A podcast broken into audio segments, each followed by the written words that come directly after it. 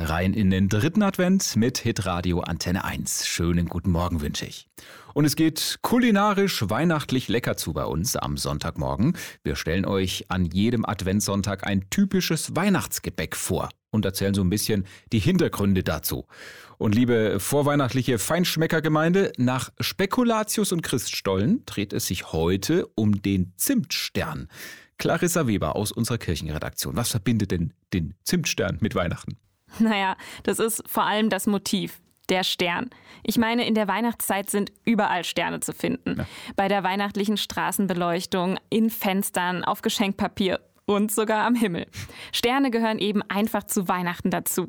Ist ja auch kein Wunder, das liegt natürlich an dem berühmten Stern von Bethlehem, der die heiligen drei Könige zum Jesuskind geführt hat und der auch über vielen Krippen abgebildet ist. Mhm. Und wie und wo sind die Zimtsterne dann entstanden? Das ist tatsächlich nicht ganz klar.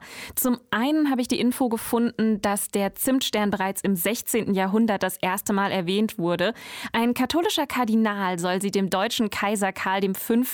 bei einem Besuch als Nachtisch serviert haben. Aha. Aber erst ab dem 18. Jahrhundert gibt es dann die ersten Einträge über Zimtsterne in deutschen Kochbüchern. Und manche Quellen sagen sogar, halt dich fest, der Zimtstern kommt aus Schwaben. Nee, Zimtsterne made in the land also. Und äh, was macht denn äh, ja richtig gute Zimtsterne aus? Naja, das ist wie so oft natürlich Geschmackssache. Und Zimtsterne sind gar nicht so einfach zu backen. Mhm. Oft ist der Teig zu klebrig, die Zimtsterne werden zu hart oder der Guss glänzt nicht richtig. Und luftdicht verschlossene Aufbewahrungsboxen, das mögen die auch nicht so gerne. Sie brauchen Luftfeuchtigkeit. Und sind sie aber dann doch zu hart geworden, gibt es einen alten Hausfrauentipp. Einfach ein Stück Apfel oder Brot mit in die Dose legen, dann werden sie wieder etwas weicher. Ja, so mache ich das auch mit meinen Haselnuss- und Kokosmakronen. Danke, Clarissa, für die Infos rund um den Zimtstern.